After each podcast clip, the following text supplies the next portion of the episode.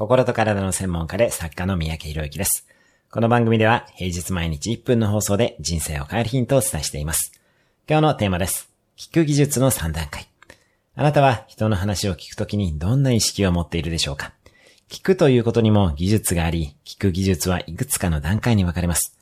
第一段階は相手の話を聞いているようで、実は自分の心の声を聞いている状態。アイレベルの傾聴です。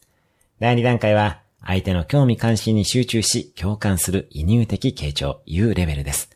第3段階は自分と相手、そして周りの雰囲気など全てに意識を持っていけている状態、ホリスティックレベルと呼んでいます。